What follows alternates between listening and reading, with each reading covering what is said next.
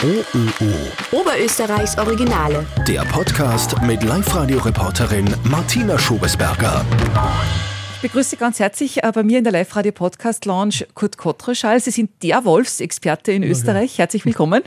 Äh, danke für die Einladung. Ich bin deswegen der Wolfsexperte, weil ich manchmal meinen Mund aufmache. Nicht? Also die, die Leute, die eigentlich mit Wolf im Freiland befasst sind, sind nicht so öffentlichkeits, äh, wie soll ich sagen, nicht weniger auskunftsfreudig. Und so wird man dann natürlich dann schon langsam zum Wolfsexperten. Nicht? Ich freue mich, dass Sie da sind. Sie sind äh, Biologe, Verhaltensforscher und Autor. Sie haben lange die Konrad-Lorenz-Forschungsstelle in Grünau im Almtal geleitet, äh, haben das Wolfsforschungszentrum mitbegründet. Das war zuerst in Grünau, ist jetzt in Ernstbrunn in Niederösterreich, haben mehrere Bücher geschrieben. Ähm, das letzte haben Sie mir auch mitgebracht, der Wolf und wir, da sprechen wir dann auch noch drüber. Ähm, mir hat interessiert, was fasziniert denn Sie am Wolf? Was hat denn Sie zu diesem Tier gebracht? Naja, zunächst einmal das wissenschaftliche Interesse. Also es ist vollkommen ähm, außer Zweifel, äh, dass der Wolf äh, fasziniert. Immer schon, seit, das Menschen, seit Menschen mit Wölfen in Kontakt sind, sind sie entweder positiv fasziniert oder haben Angst vor Wolf oder, mein Gott, in der Neuzeit entwickelt man so richtig zum Teil Hass gegen Wolf. Ne? Ähm, wenn, wenn wir vor 40.000 Jahren oder unsere Vorfahren keine positive Beziehung gehabt hätten, dann hätten wir ja halt keine Hunde. Nicht? Also das, das muss ja irgendwann einmal in der Beziehung zum Wolf losgegangen sein. Was, ähm, warum ich auf den Wolf gestoßen bin, nun, wir haben 1990 begonnen, begonnen in, ähm, an der Konrad-Lorenz-Forschungsstelle, sozusagen in der Tradition von Konrad Lorenz, ähm, äh, zur sozialen Komplexität von Vögeln zu arbeiten, von Graugänsen, von Kohlgraben, äh, von Waldrappen, äh, zur Beziehung zwischen äh, Intelligenz und, äh, und komplexer sozialer Organisation. Und da sind wir eigentlich auch direkt bei Menschen. Nicht? Äh, der Grund, warum wir so ein großes Gehirn haben, ist, äh, weil wir so ein komplexes Sozialleben haben seit ein paar hunderttausend Jahren. Ähm, und, und, da ist einmal der Wunsch entstanden, gemeinsam mit ein paar Kolleginnen auch, äh, dass wir mit einem Säugetier arbeiten. Und da wir auch an Kooperationsbereitschaft interessiert waren äh, und sozusagen an einem Tier, das man auch als Forschungsmodell äh, verwenden kann, ähm, um auf der Basis sozusagen Ideen zu entwickeln, äh, wie sie zum Beispiel menschliche Kooperationsbereitschaft entwickelt hat, äh, sind wir auf den Wolf gestoßen. Nicht? Wenn man Kooperationstiere auf der Welt sucht, dann findet man die im Menschen und im Wolf. Also es gibt kein Tier da draußen, das uns vom äh, sozialen Mindset ähnlicher wäre als der Wolf. Nicht? Wir sind an sich Kleingruppenwesen, wir kooperieren innerhalb unserer Gruppen sehr gut. Nicht? Bei Wölfen nennen, nennen wir diese Familiengruppen Rudel. Ähm, und wir sind aber nicht immer ganz freundlich und nett zu den Nachbarn. Nicht? Zwischen Wolfsrudeln äh, gibt es manchmal Zoff, nicht? da wird gestritten und da wird auch, äh, manchmal gibt es einen toten Wolf. Das heißt, Wölfe kontrollieren, wenn sie mal etabliert sind, ihre Dichten sehr effizient dadurch. Äh, das heißt, man müsste Wölfe deswegen auch nicht bejagen. Das ist ja kontraproduktiv. Das heißt, wir haben eine ganze Menge Gemeinsamkeiten, die wahrscheinlich auch dazu geführt haben, dass äh, Wölfe und Menschen in der Altsteinzeit, wie wir heute wissen, vor etwa 40.000 Jahren, nicht nur zusammengefunden haben, sondern dass wir auch zusammengeblieben sind. Und mein Gott, das, was, was wir heute Hunde nennen, sind immer noch genetisch zum Großteil Wölfe, die sich aber in ihrer Kooperationsbereitschaft, in ihrer in ihrem Willen und ihrer Freude äh, an der Zusammenarbeit an uns angepasst haben. Ne? Mhm. Der Wolf und der Mensch sind sich so ähnlich, sagen Sie. Ja, absolut. Äh, mhm. Und das ist nicht negativ gemeint. Nicht? Ähm, auch der Mensch ist nicht nur gut und, und nicht nur schlecht und gut und schlecht sind menschliche Begriffe. Nicht? Und äh, die denken Wölfe vermutlich nicht, aber man, man kümmert sich innerhalb des Rudels äh, sehr liebevoll um den Nachwuchs. Man geht gemeinsam jagen. Nicht? Man, äh, man hält Konkurrenten vom Territorium fern. Nicht? Bären, die in Wolfsgebieten leben, haben kein, kein sehr ruhiges Leben. Die werden dauernd irgendwo hingestampert. Äh, ähm, und gelegentlich geht man auch rüber und führt Krieg gegen die Nachbarn. Das ist eine weniger nette Eigenschaft. Ähm, aber wenn man das alles zusammenzählt, kommt man sozusagen auf eine, auf eine soziale Grundeinstellung, äh, die wir evolutionär mitbekommen haben, die Menschen und Wölfe ähm, teilen. Und das ist eine interessante Geschichte, weil äh, evolutionär gesehen sind diese Vierbeiner und wir, wir Primaten, wir sind ja wir können im weitesten Sinn zu der, zu der, zur Affenverwandtschaft, ne? ähm, ähm, sind 60, mehr als 60 Millionen Jahre auseinander. Das heißt, wir hatten äh, vor 60 Millionen Jahren einen gemeinsamen Vorfahren und das, den kann man sich vorstellen wie eine Spitzmaus, also ein kleines, nicht besonders gescheites und schon gar nicht soziales Säugetier. Äh, und dann hat sich bei Wolf und Mensch parallel diese Komplexität entwickelt, diese soziale Flexibilität auch. Ähm, und das ist natürlich schon interessant. Das heißt, auf der Basis kann man nachschauen, ähm, welche, ähm, welche Faktoren waren es, die zur Ausbildung dieser sozialen Intelligenz bei den Wölfen geführt haben äh, und, äh, und darauf schließen, äh, dass es bei uns ähnlich gewesen sei. Das heißt jetzt nicht, dass man den Menschen über den Wolf erklären, sondern das heißt, wir holen uns unsere Arbeitshypothesen in dem Fall vom Wolf und die werden dann wieder am Menschen überprüft. Mhm. Mich interessiert, weil es äh, da jetzt speziell auch um, um, Ihre Person und um Sie gehen sollte. Wie war denn Ihr erster, allererster Kontakt mit einem Wolf? Können Sie sich noch erinnern? Äh, ja, das war die, die Übernahme von Wolfswelpen im Tierpark Herberstein 2008. Also sonst hatte ich außer im Zoo vor der Ferne äh, nie, nie Wolfskontakt. Ne? Ich bin natürlich äh, seit 1978, seit äh, unser erstes, äh, seit unsere Tochter geboren wurde, ähm, ähm, sind wir auch, leben wir auch mit Hunden. Das war eine seltsame. Ich kann das halt gar nicht mehr erklären, warum mit, mit, mit dem ersten Kind der erste Welpe ins Haus kam. Aber ich weiß, dass ich immer sehr interessiert war an, an diesen Vierbeinern, an den Hunden und natürlich daher auch an den Wölfen. Viel Lorenz gelesen habe der äh, aus, der, aus der damaligen Perspektive nicht immer nur Gescheites geschrieben hat über das Thema. Äh, aber es ist kein Wunder, nicht nach 50 Jahren Forschung wissen wir heute natürlich ein bisschen mehr wie der alte Herr. Ähm, das kann man ihm nicht anlasten und darum, ja, um das Jahr 2000 haben wir dann in Wien begonnen, ähm, auf der Basis der Idee, dass Beziehungen zwischen Menschen und ihren Hunden eigentlich ganz normale Sozialbeziehungen sind, äh, weil wir damals schon wussten, dass wir dieselben sozialen Mechanismen verwenden, dass äh, Hunde und Menschenhirne im sozialen Bereich nahezu identisch sind. Wir, wir, wir denken ähm, mit nahezu identischen Mechanismen. Wir wir teilen die Grundemotionen eins zu eins miteinander. Also wir sind wesentlich ähnlicher, als wir aufgrund des unterschiedlichen Aussehens vermuten könnten. Und da ist natürlich dann eine spannende Frage, ja, wo kommt denn der Hund her? Nicht? Äh, wie schaut es mit dem Wolf aus? Ist es so, äh, dass aus den zunächst aggressiven und bösen Wölfen diese netten und sanften und kooperationsfreudigen Hunde wurden? Nein, äh, also nach zehn Jahren Arbeit an der, an der, am Wolfsforschungszentrum haben wir die, das Bild etwas zurechtgerückt. Ähm, also Hunde, äh, Wölfe sind nicht diese äh, grausamen, reißenden Bestien, sondern sind sozial höchst fein getunt und wenn man mit denen sozusagen Sozialkumpan ist, kann man mit denen wunderbar kooperieren.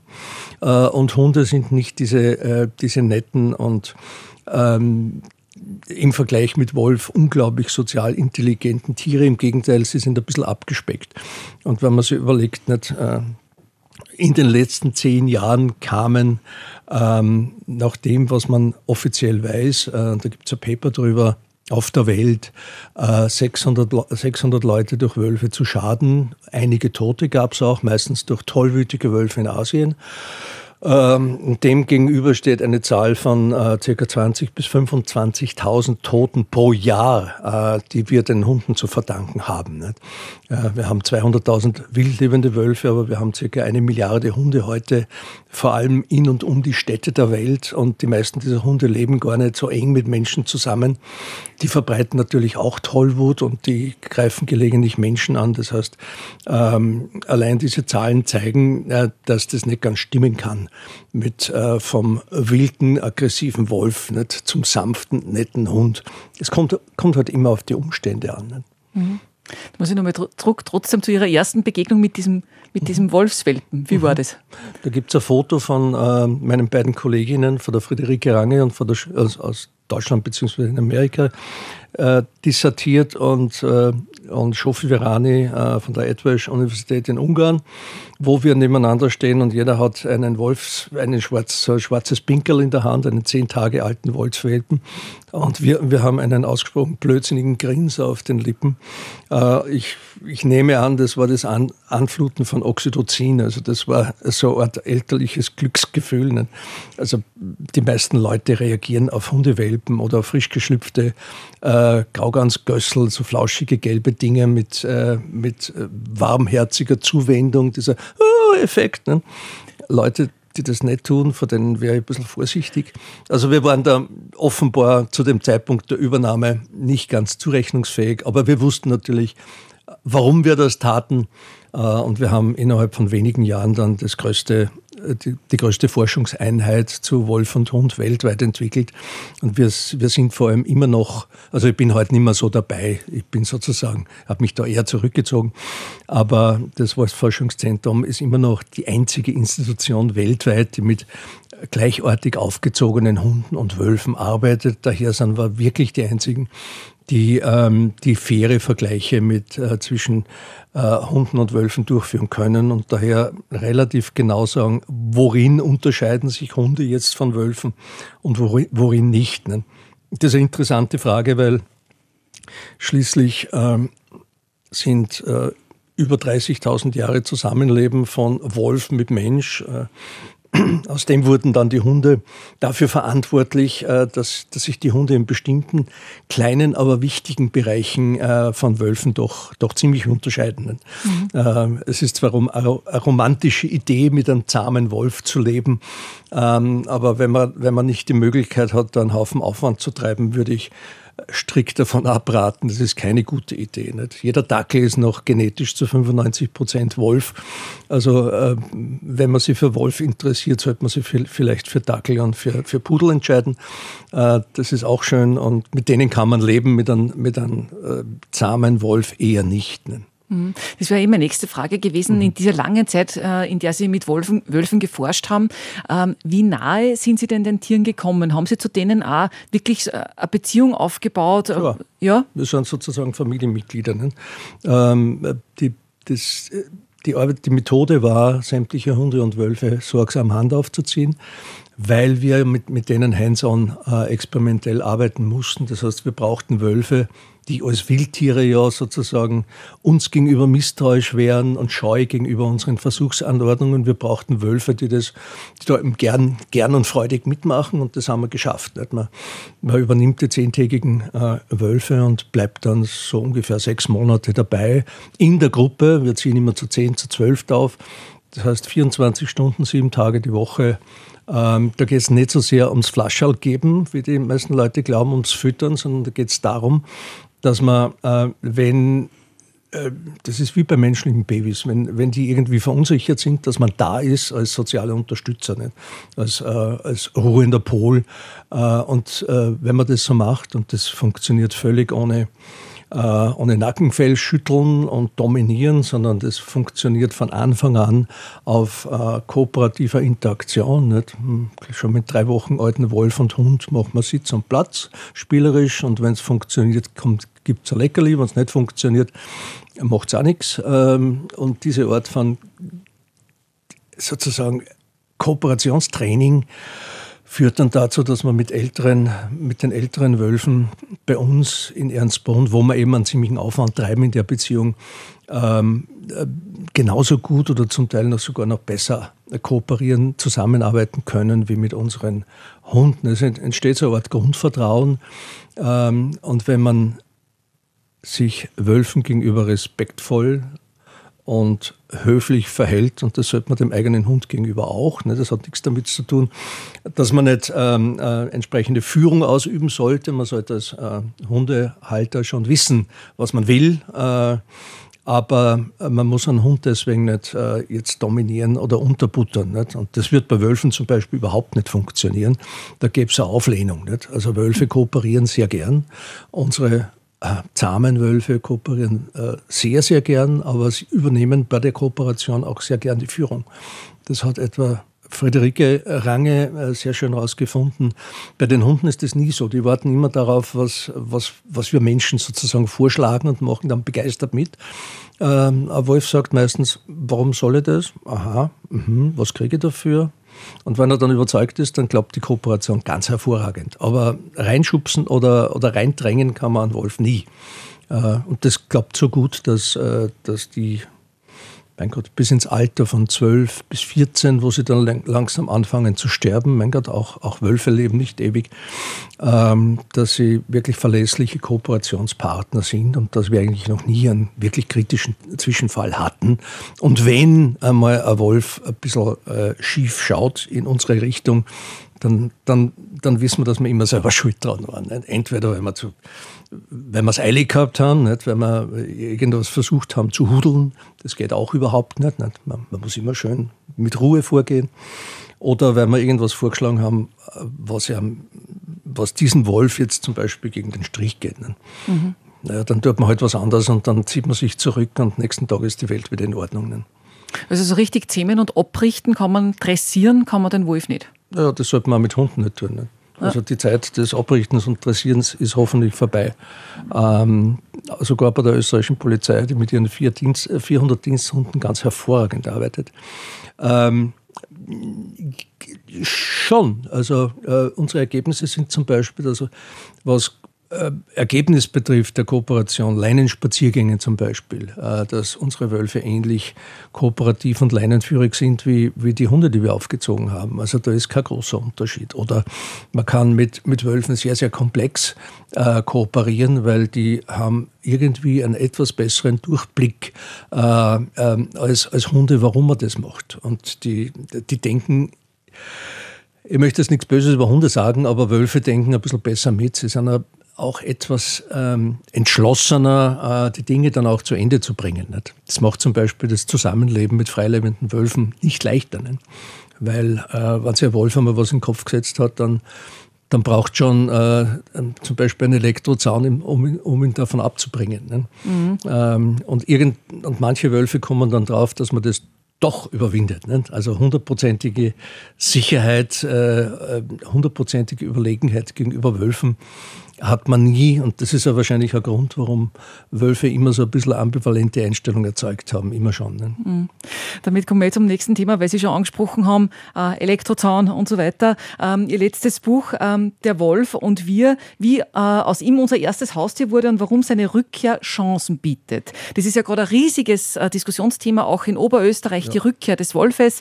Welche Chancen bietet denn die Rückkehr? Ja, wir hören immer nur, Wolf ist ein Problem, Wolf ist eine Krise. Ja, für manche Leute und für, für Schafe schon, das ist klar. Äh, aber ähm, man sollte nicht vergessen, dass Wölfe als wie man so schön sagt, Apex-Prädatoren, also als Tiere an der Spitze der Nahrungspyramide, äh, die uns auch darin ähm, ähneln, sozusagen äh, entsprechenden Einfluss äh, auf die auf die Tier- und Pfl sogar Pflanzenwelt unter ihnen haben. Das heißt, äh, Wölfe Überall dort, wo Wölfe leben, gibt es eine reichhaltigere äh, Fauna. Warum? Weil Wölfe kontrollieren zum Beispiel ganz gut sogenannte Mesoprädatoren, das sind bei uns Rotfüchse, einwandernde Goldschakale, streunende Katzen und Hunde, sorry, aber wo Wölfe leben, gibt es nicht viele von denen.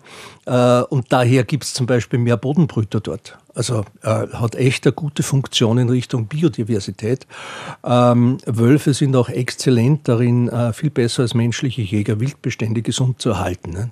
Ähm, es gibt äh, viel zu viele Rehe und Hirsche bei uns in Österreich. Das ist der Grund, warum der Wald nicht wächst und warum da, einer der Hauptgründe, warum unsere Schutzwälder zusammenbrechen.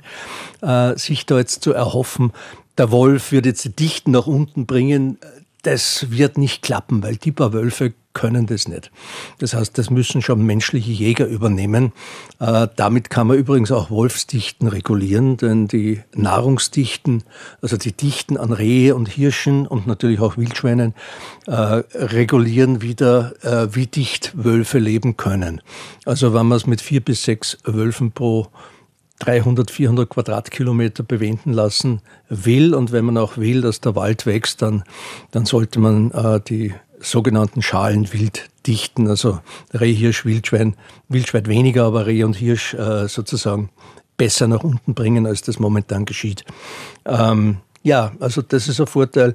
Wölfe sind eine gute äh, äh, Gesundheitspolizei. Wie gesagt, ähm, Tuberkulose bei Hirschen breitet sich weniger aus. Das wir zum Beispiel ein Problem in Tirol oder überall dort, wo in der, das weiß man aus der Slowakei, wo Wolfsgebiete sind, äh, gibt es keine Ausbrüche der afrikanischen Schweinepest. Warum? Jedes Wildschwein, das, das Fieber hat, fällt den Wölfen dort zum Opfer. Ne? Äh, während in, in Gebieten, wo es kaum Wölfe gibt, da gibt es diese Ausbrüche. Also Wölfe haben äh, ökologische Funktionen, die man nicht unterschätzen, sollte. Ähm, und schließlich äh, bringen sie auch eine Diskussion in Gang, die wir schon längst führen hätten sollen. Wir, äh, wir glauben immer noch, dass wir die Einzigen sind, die äh, Landschaft bewirtschaften dürfen, bis, bis ganz, ganz knapp an die Flüsse hin und intensiv. Und wenn uns wer dabei stört, dann wird mit Gift und mit Flinte äh, reagiert. Nicht? Und zu Zeiten der größten Biodiversitätskatastrophe, äh, seit es die Menschheit gibt. Wir haben in den letzten Jahrzehnten 60 Prozent der, der, der Abundanzen weltweit verloren, also der Wildtiere. Wir haben heute einen Zustand, dass 5 Prozent der Landlebenden, der Masse der landlebenden Wirbeltiere sind Wildtiere, 95 Prozent sind Menschen und ihre Nutztiere. Also allein diese Zahl zeigt, wie weit wir es getrieben haben. Und wenn man nicht blitzartig aufpassen und aufhören, äh, sozusagen Fauna zu vernichten, äh, werden wir auch wirtschaftliche Probleme bekommen, weil äh, einigermaßen intakte Ökosysteme, zumindest am Rand landwirtschaftlicher Gebiete, äh, sozusagen eine Grundvoraussetzung sind, dass wir nicht äh, äh, Invasionen von Schädlingen haben etc., dass wir genügend Bestäuber haben, äh, was in der Landwirtschaft ganz, ganz wichtig ist. Auf das vergessen wir jetzt. In so einer Zeit dann auf die Rückkehr großer Beutegreifer wie Wolf ähm, als erstes nach der Flinte zu rufen, ist für mich einfach pervers und daneben. Mhm.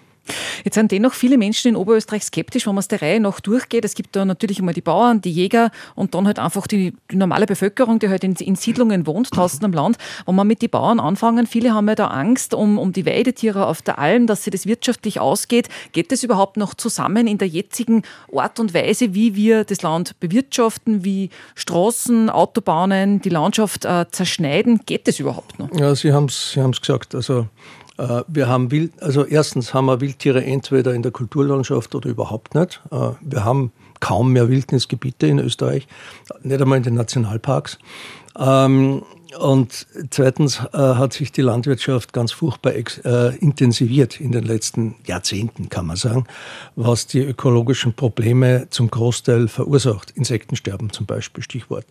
Ähm, dass, äh, dass man in so einer Situation natürlich keine große Freude hat, dass der Wolf zurückkommt und sozusagen für die äh, Weidetierhalter äh, als zusätzlicher Belastungsfaktor auftritt, das verstehe ich schon. Allerdings hat man seit dem letzten Krieg, also seit auch die Europäische Union entstanden ist, ähm, die Landwirtschaft äh, unter demselben neoliberalen Schema gesehen wie, äh, wie, wie, die, wie Industrie und Wirtschaft.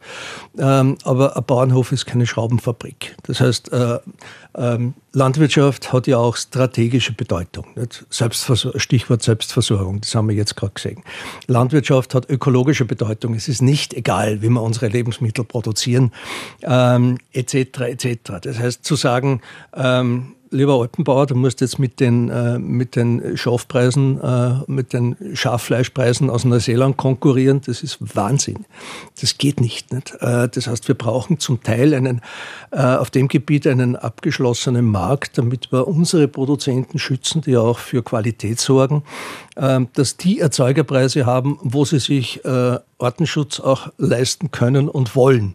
Nicht? Wenn's jetzt bei dem, wenn jetzt jemand irgendwo zwischen 10 und 100 Schafe auf der Alm hat, und das ist in Österreich die Regel, also die, die großen Schafhalter, die sind nicht so häufig wie anderswo, dann, äh, dann kommt der eh gerade so über die Runden. Nicht? Also dann, äh, dann verdient er kein Geld damit. Nicht?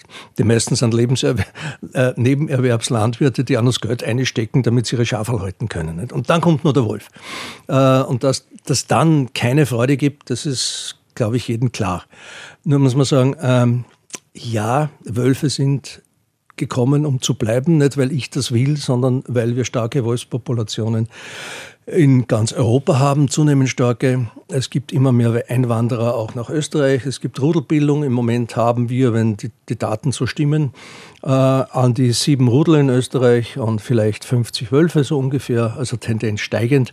Das heißt, zu glauben, äh, wenn ich jetzt in bestimmten Gebieten auf Wölfe schieße oder wenn ich versuche, meine Schafe mit der Flinte zu verteidigen, dass das was bringt, ist natürlich ein Irrtum, weil ähm, für jeden abgeschossenen Wolf kommen die zwei nächsten. Und das sind vor allem die die, die Zuwanderer, die bei uns die, die Schäden verursachen. Nicht? Wir haben gerade, ich glaube in, in, in Kammerstetten war das, äh, wo ein paar Ziegen gelegen sind, äh, getötet wurden, ja ebenfalls durch einen Durchwanderer. Nicht?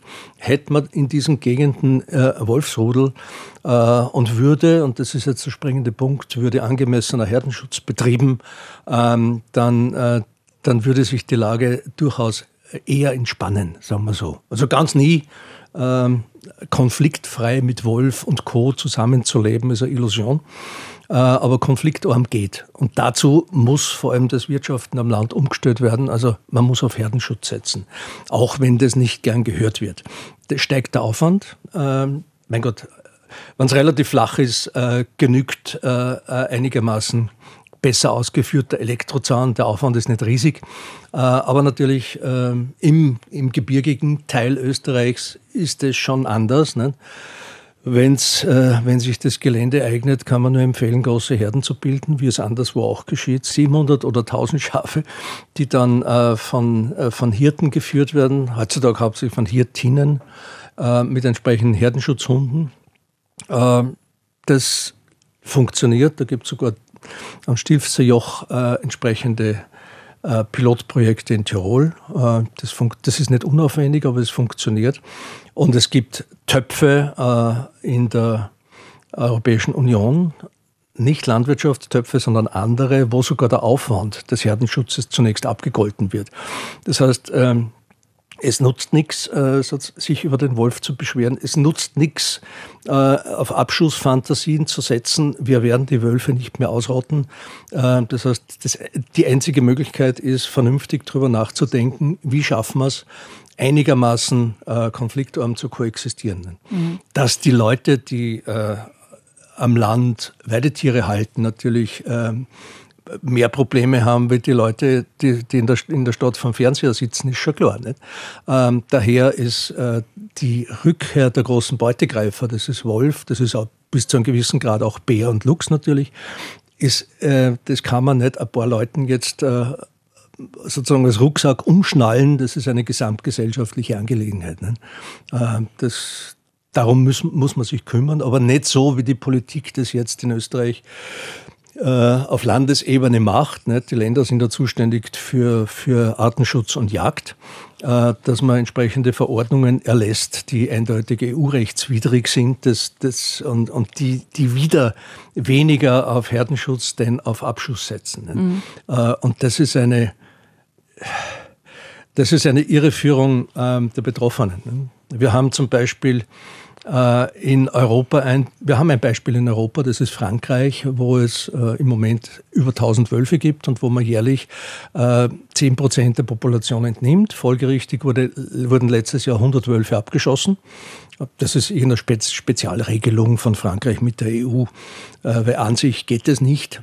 Ähm, und was erreicht man damit? Nix. Ähm, das heißt, in Frankreich hat man sogar relativ hohe äh, Nutztierverluste äh, aus zwei Gründen. Erstens, weil die Weidetierhalter da eh auf die Wölfe geschossen wird, sozusagen auf den Herdenschutz vergessen.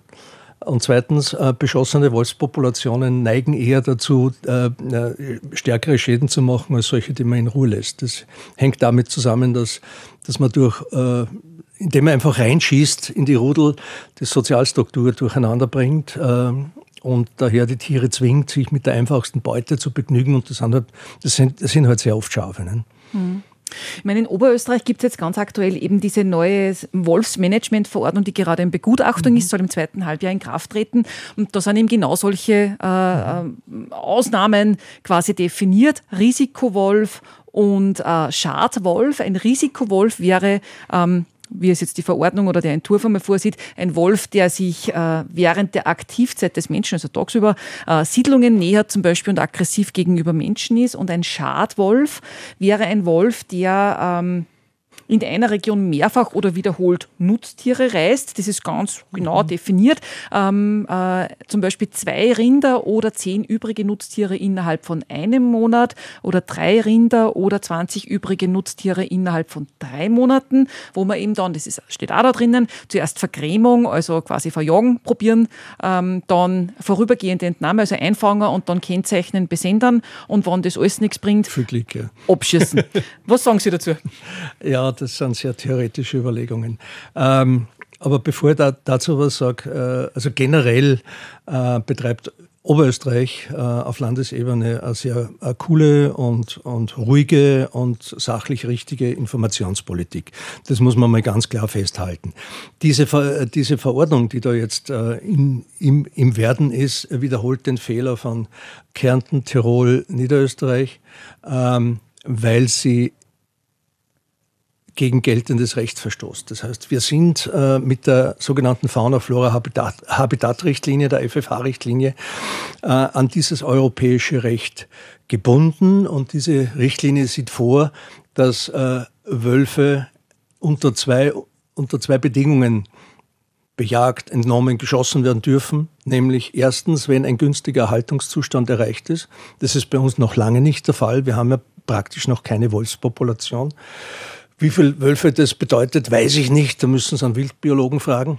Äh, und zweitens, äh, wenn, äh, wenn Sie Probleme machen, die mit gelinderen Mitteln nicht zu beheben sind. Das heißt, ähm, die Idee, dass ein Wolf das, das, das, kann man aber jetzt nicht, das kann nicht jede Landesregierung für sich definieren und das kann auch nicht jeder ähm, beauftragte Jäger für sich definieren, ob er jetzt einen Problemwolf äh, vor sich hat oder nicht. Denn die FFH-Richtlinie sieht ganz klar vor, dass es zwei Bedingungen gibt, wo ein Wolf entnommen werden darf. Erstens, äh, wenn er die Distanz zum Menschen verliert. Dazu gehört aber nicht innerhalb von 50 Metern an ein Haus vorbeizulaufen, sondern sozusagen, äh, wenn das Wölfe sind, die über Anfüttern gelernt haben, dass man bei Menschen, äh, dass Menschen etwas mit, mit, mit Nahrung zu tun haben, dann können die gefährlich werden. Äh, aus diesem Grund sind in den letzten 10, 20 Jahren in Deutschland äh, so zwei Handvoll Wölfe abgeschossen worden und das ist auch richtig so, weil die werden gefährlich, aber der Grund ist immer ähm, so ein falsche, äh, falscher Umgang der Menschen mit, mit den Wölfen. Ähm, die sind angefüttert worden, zum Beispiel, damit man sie besser fotografieren kann. Die sind auch kein Problem, die zu entnehmen, der läuft ja auch nicht weg. Ne? Ähm, die andere Geschichte, Weidetiere, ähm, das heißt, gerade wie es äh, in flacheren Gebieten Oberösterreichs sind, ist, äh, ist die Entnahme nicht möglich, wenn nicht vorher die Möglichkeiten des Herdenschutzes ausgeschöpft sind. Das heißt, das ist das gelindere Mittel. Äh, und, und die Festlegung, die die Oberösterreicher jetzt da offenbar vorhaben, auf eine bestimmte Anzahl von Nutztieren, äh, die nutzt gar nichts. Das ist eklatant EU-rechtswidrig, äh, weil wenn diese Nutztiere nicht geschützt sind, ist ist es kein Problemwolf, unabhängig oder Schadwolf, wie die Oberösterreicher das jetzt äh, benennen wollen, weil, äh, weil sozusagen weil das gelindere Mittel des, äh, des Herdenschutzes nicht genutzt wurde. Das heißt, ähm, und das, das, das Grundproblem überhaupt dieses, dieses Regierens durch Verordnung ist, dass damit der Zivilgesellschaft, also den entsprechenden NGOs, die sich für Artenschutz einsetzen, ähm, die Möglichkeit genommen wird, äh, sozusagen äh, rechtlich dagegen was zu unternehmen. Ich meine, bis das passiert ist, der Wolf tot. Ähm, ein letzter Punkt von der FFH-Richtlinie ist, Wölfe sind individuell zu identifizieren. Ähm, und das ist eine Schwierigkeit. Das heißt, ähm, wenn ein Wolf in einer Gegend ein Problem macht, ein bestimmter Wolf, dann tragt er ja kein Namensschild um, um den Hals. Das heißt, so wie es in Kärnten ist, dass man so lange schießt, bis man offenbar den richtigen erwischt hat, äh, das, geht, das geht gar nicht. nicht? Ähm, schwierig ist, den Wolf zu identifizieren, aber man kommt nicht darum, äh, darum herum. Sozusagen entweder man, man ändert die, die Gesetzeslage oder man hält sich daran, was äh, ein dritter Weg äh, gibt es in einem Rechtsstaat eigentlich nicht. Ähm, und mich besorgt dieses, äh, dieses offensichtliche Ignorieren der Rechtslage durch Landesregierungen, äh, macht, schon, macht schon ziemlich betroffen und besorgt. Nicht? Ist verständlich, wenn man den, den Leuten äh, suggerieren will, wir tun ja was, aber das ist der falsche Weg. Nicht? Man, man müsste viel mehr auf Herdenschutz setzen. Und wie gesagt, in relativ flachen Gebieten ist es eigentlich kein Problem. Äh, Wenn es gebirgiger wird, dann wird es schwieriger. Was wäre jetzt der Herdenschutz ganz kurz zusammengefasst? Naja, in, so rund um Linz herum, in Krammerstedt oder sonst wo, sind, sind, sind im Wesentlichen geeignete Elektrozäune. Also die sind nicht viel aufwendiger wie, die, wie das, was man eh verwendet. Ähm, da muss man halt schauen, dass der Strom eingeschaltet ist und, und, und Wölfe neigen nicht dazu, drüber zu springen, sondern wollen sie unten durcharbeiten. Und wenn ein Wolf einmal einen gescheiten Elektroschlag bekommen hat, dann hat er gelernt, dass äh, Schafe äh, sozusagen wehtun. Also das wirkt wirklich. Ähm, nie hundertprozentig. Nicht? Äh, von, ich weiß nicht, wie viel tausend Wölfen, einer kommt da mit drauf, äh, dass man drüber springen kann. In Niederösterreich hat man vor zwei Jahren so einen Wolf äh, auf die Sprünge geholfen, in dem der Misthaufen genau neben einem Elektrozaun war. Also ein wunderbarer Einsprung für den Wolf und der konnte natürlich dann, der hat natürlich dann gelernt, äh, dass man durch Springen ins Gehege kommt. Nicht? Aber mhm. gewöhnlich tun Wölfe das nicht. Man muss ja die meisten Hunde eigentlich beibringen, dass man über den Zaun springt. Ähm, wenn man das nicht will, dann wirken Zäune auch bei Hunden ganz gut. Äh, Im Gebirge, also wenn es gebirgiger wird, kann es ein Problem sein. Ähm, gerade im kleinräumig strukturierten äh, ähm, ähm, in den nördlichen Kalkalpen etwa, wo, wo, wir, wo wir relativ kleine Almen haben, äh, kann man nicht jetzt Herden bilden mit 700 bis 1000 Tieren und von einem Hirten führen lassen. Da muss man sich was anderes einfallen lassen. Aber gestaffelt nach Gelände und auch nach Situation ähm, ist dann der Einsatz von äh, Herdenschutzhunden, Nachtpferchen, Hirten eine Option. Nicht? Und was man immer hört, auf der Alm kann man keine Zäune aufstellen, das ist Unsinn.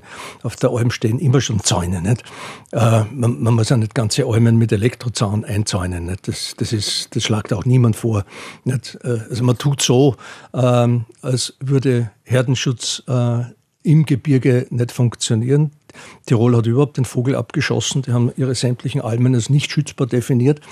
Äh, ich hoffe, das passiert in Oberösterreich nicht. Äh, in Europa lacht man noch darüber. Es wird, es wird aufgrund dieser Verordnungen der Landesregierungen wird uns mit Sicherheit äh, in, mit einer gewissen zeitlichen Verzögerung ein Vertragsverletzungsverfahren ins Haus stehen.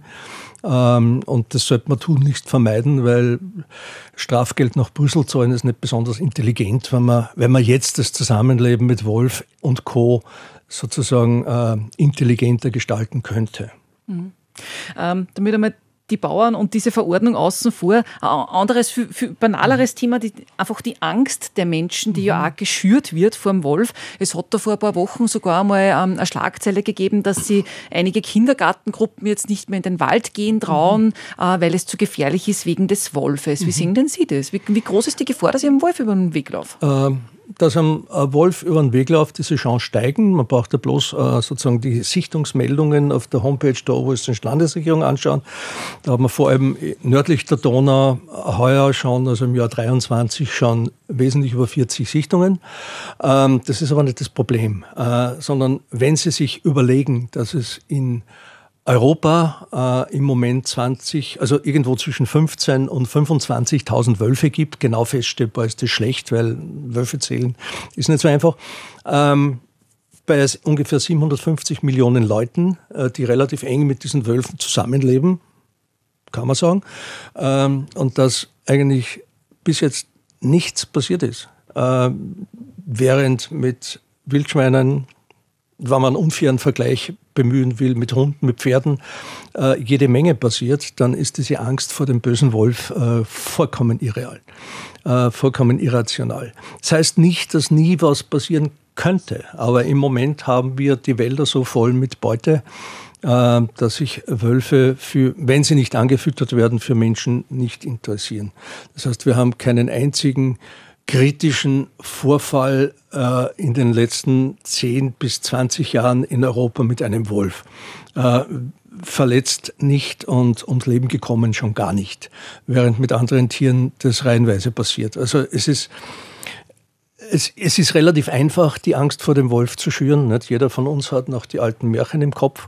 Ähm, gekippt ist das Verhältnis äh, zum Beginn der Neuzeit, etwa die Kriege im ausgehenden Mittelalter, 30-jähriger Krieg, als man sich angewöhnt hat, die Leichen nach einer Schlacht einfach in der Gegend rumliegen zu lassen. Das war natürlich eine tolle Zeit für Wolf und, und Kohlgraben. Äh, und das hat diese, diese Tiere für die Leute nicht gerade sympathischer gemacht. Ne? Äh, also Kriegszeiten sind für solche Art von Wildtieren immer ganz gut, äh, für die Menschen weniger. Und seit der Zeit haben sich die Landesfürsten auch bemüht, sich als treusorgende äh, Landesväter zu generieren, indem sie zum Teil höchstpersönlich auf Wolfsjagd gingen. Das heißt, es hat sich das Verhältnis zum Wolf eigentlich erst ähm, Ende des Mittelalters, Beginn der Neuzeit wirklich sehr stark verschlechtert.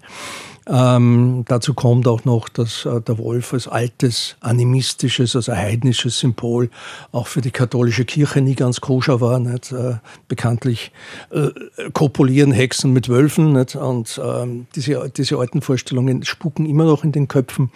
Ähm, und das alles wirkt zusammen, dass äh, Wolf auch heute noch eines der politischesten Tiere ist und dass es relativ einfach ist, äh, vor Wölfen Angst zu machen.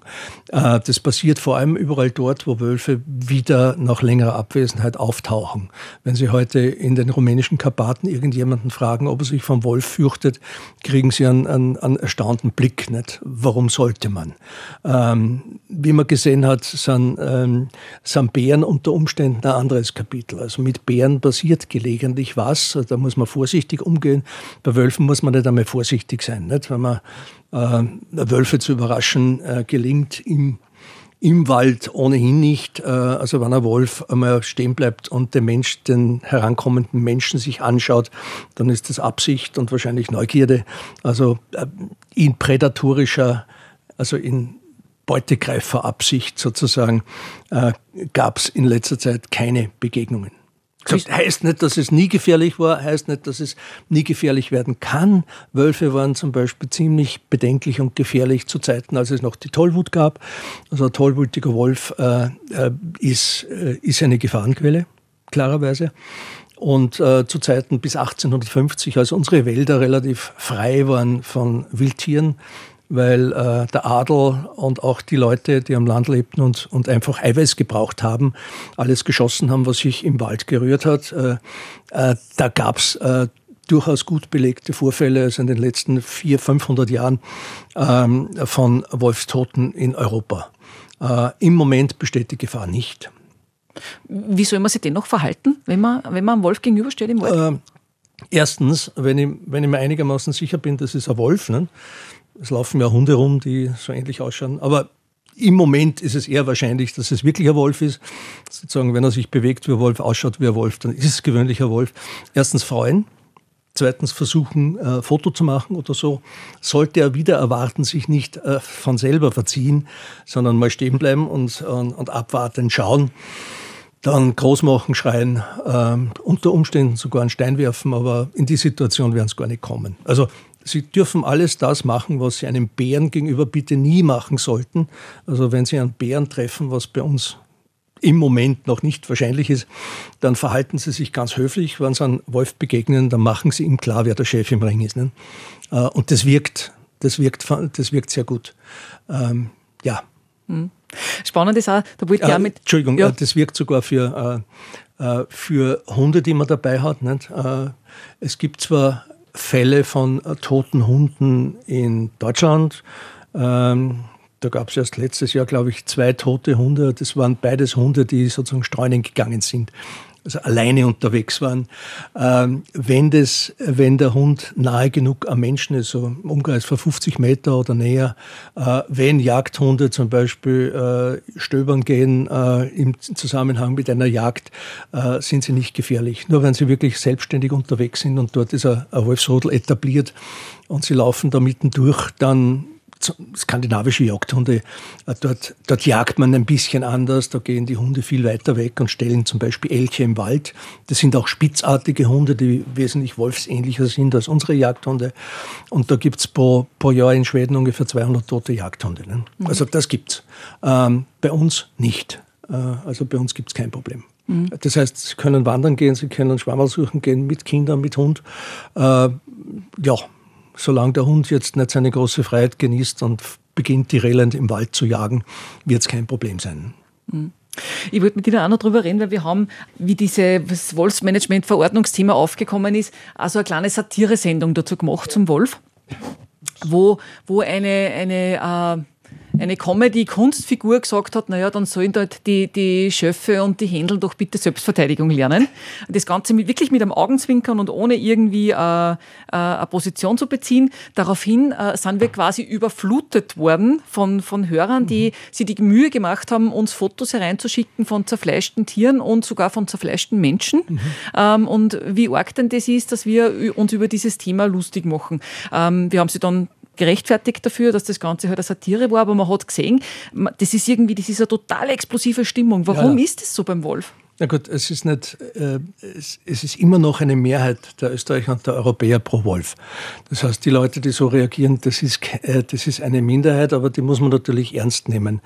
Ähm, und wenn man natürlich heute die Informationen aus dem Internet bezieht, äh, Sie brauchen nur mal googeln, dann finden Sie jede Menge von solchen Dingen und auch jede Menge äh, gefälschte Dinge. Also äh, Sie finden zum Beispiel Wölfe, die wunderbar über Zäune springen etc. Das sind hat sich herausgestellt, das sind trainierte Wölfe aus den USA, denen wurde das beigebracht.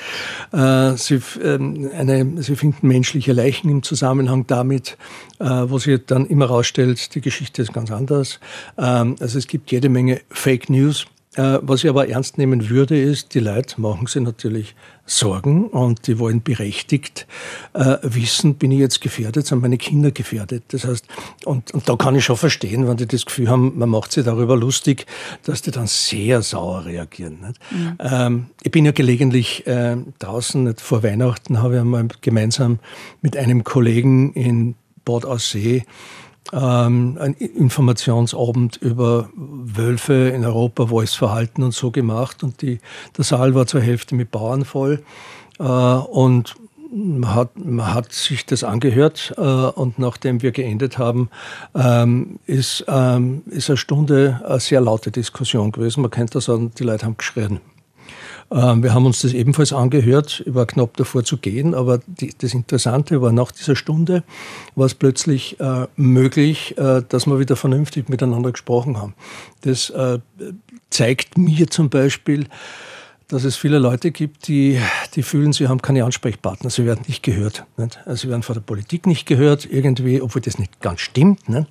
Ähm, sie werden von ihren Landwirtschaftsvertretern nicht gehört, ähm, sozusagen. Und die wollen, die wollen einmal Dampf ablassen. Und ich stelle mir vor, dass, die, dass viele Leute, die sauer auf ihre Satire reagiert haben, ebenfalls in diese Kategorie gehört. Und ich verstehe das. Nicht? Wenn ich halt als Bauer verunsichert bin, weil die einen sagen, äh, wir schießen die Wölfe eh ab und die, die, die Zweiten sagen, wir, wir machen eh eine Wolfsverordnung äh, und die Dritten, Dritten sagen, naja, aber wenn du keinen Herdenschutz betreibst, wirst du deine Schafe weiterhin verlieren, dann bin ich profund verunsichert und kriege natürlich einen Zorn. Ne? Mhm. Abgesehen davon, dass ich, dass ich erst schon langsam, ähm, dass es natürlich nicht jedermanns Sache ist, zu begreifen, warum wir jetzt plötzlich wieder mit Wölfen leben sollen. Ne? Eben, weil es war ja so schön in letzter Zeit. Ja, natürlich, ja. Mhm. ja. Wir haben uns die Welt gut eingerichtet. Ähm, dass die Bauern nicht unbedingt in der besten aller Welten leben, nicht einmal bei uns. Das zeigen die Betriebsaufgaben, nicht, äh, die seit den, in den letzten Jahrzehnten ja permanent äh, nach unten zeigen. Auch die, die Zahl der Leute, die Schafe auf den Almen halten, geht äh, kontinuierlich nach unten. Äh, und da war der Wolf noch lange nicht da. Das heißt, jetzt zu sagen, der Wolf ist an allem schuld, der Wolf ist der Killer der Landwirtschaft, der Wolf ist der böse Bube überhaupt und der schwarze Peter für alles und jedes ist einfach lächerlich. Nicht? Und sehr oft in Tirol hatte man zum Beispiel während des Landtagswahlkampfes wirklich den Eindruck, sehr, sehr oft wird der Wolf halt dann instrumentalisiert, ähm, zum schwarzen Peter gemacht, damit die, die Leute abgelenkt sind von einer Landwirtschaftspolitik, die seit Jahrzehnten nicht hinhaut, mhm. die sie seit Jahrzehnten eigentlich im Regen stehen lässt. Ne? Mhm. Ähm, Ihr Blick in die Zukunft, ähm, mit, mit, wie werden wir mit dem Wolf zusammenleben in 10, 20, 30 Jahren? Also guter Modellfall ist, wie gesagt, Oberösterreich, äh, cool und sachlich informieren. Ähm, und äh, den, den, Leuten, die Leute kann ich nur bitten, äh, nicht also ein bisschen cooler zu sein im Umgang mit Wolf. Das gibt sich alles. Das heißt, es tritt ein gewisser Gewöhnungseffekt ein. Ähm, es wird mit ziemlicher Sicherheit äh, nichts passieren, was, äh, was äh, Menschen, Menschen betrifft. Ähm, das heißt, wir werden, und das ist ein politischer Aushandlungsprozess. Nicht? Ich habe lang und breit über die FFH-Richtlinie gesprochen. Das ist Gesetzeslage. Äh, das heißt aber nicht, dass die Gesetze so ewig so bleiben müssen, wie sie sind. Es ist durchaus denkbar, wenn Europa mal wirklich dicht mit Wölfen wieder bevölkert ist und der Weg führt und der Weg geht in diese Richtung, dass man auch auf Basis der Union sich darauf sich drauf einigt und sagt, okay, da wollen wir keine Wölfe und da wollen wir es auch nicht und äh, sozusagen gewisse äh, Managementmaßnahmen in Betracht zieht. Nur jetzt sozusagen vorschnell äh, auf Landesebene Erlässe rauszubringen, die eigentlich ähm, kontraproduktiv sind, der gegenwärtigen Gesetzeslage so, sogar widersprechen, äh, heute nicht für sehr vernünftig, äh, nicht nur weil uns die EU vielleicht irgendwann einmal äh, ein Vertragsverletzungsverfahren aufbrummen wird, sondern äh, weil es nicht wirklich dazu beiträgt, die Lage zu beruhigen. Nicht? Äh, viel vernünftiger wäre es, äh, also die meisten Weidetierhalter kommen für einen vernünftigen Herdenschutz in Frage. Viel vernünftiger wäre es, klar in diese Richtung zu gehen, weil man ja weiß, dass trotz aller Abschussfantasien, dass man die Wölfe so schnell nicht mehr loswerden werden, weil äh, allein deswegen, weil an unseren Grenzen in Italien, in Deutschland, in, Ita in, in der Schweiz, in Frankreich äh, relativ starke Populationen existieren, wo immer wieder Wölfe einwandern. Das heißt, wir können schießen, was wir wollen. Die nächsten Wölfe kommen ganz bestimmt und wenn die Schafe dann nicht geschützt sind, dann liegen sie halt wieder. Nicht? Also ich bin ja nicht der, der, der die Wölfe propagiert. Ich bin schlicht und einfach der Übermittler dieser Botschaften. Mhm. Und vielleicht noch eine, eine freundliche Botschaft. Gibt es irgendwas, was ein, ein, schönes, versöhnliches Zukunftsbild, das Sie nur zeichnen können, äh, gemeinsam mit dem Wolf? Na gut, ähm, es gibt eine zusammenfassende Arbeit eines äh, holländischen Wildbiologen, äh, der einmal die ganze Literatur zum Konfliktmanagement mit Wolf zusammengefasst hat und der zum, äh, zum einfachen Schluss kommt, die, die einzige Möglichkeit, um einigermaßen konfliktarm zusammenzuleben, ist eben nicht zusammenzuleben, sondern äh, die Wege von Mensch und Wolf äh, so weit wie möglich getrennt zu halten. Das heißt, wir werden uns daran gewöhnen, dass wir mal in den Wald gehen werden mit Wölfen kuscheln oder dass die in die Stadt kommen werden mit uns zu kuscheln. Das können wir vergessen. Nicht? Also wir sind, wir, sind, wir sind uns sozusagen als entsprechende Beutegreifer äh, zu ähnlich. Äh, wir sind sozusagen sehr ungleiche Brüder, Brüder und Schwestern. Ein gewisses Konfliktpotenzial wird immer da sein, aber es ist genau die Nagelprobe für den Umgang, äh, für den zukünftigen Umgang mit der Natur, dass man eben äh, diese Konflikte, die es auch in Zukunft bis zu einem gewissen Grad geben wird, mit Wolf und Co. so austragen, äh, dass man nicht wieder über eine Wiederausrottung reden und dass wir drauf kommen, wollen wir die Biodiversität wirklich auf ein Level bewahren, äh, das uns, uns, das selbst uns Menschen die zukünftige äh, Landwirtschaft und das zukünftige Leben ermöglicht, ähm, dann müssen wir wieder extensivieren. Wir müssen der Natur und auch den Wölfen natürlich wieder Lebensraum zurückgeben.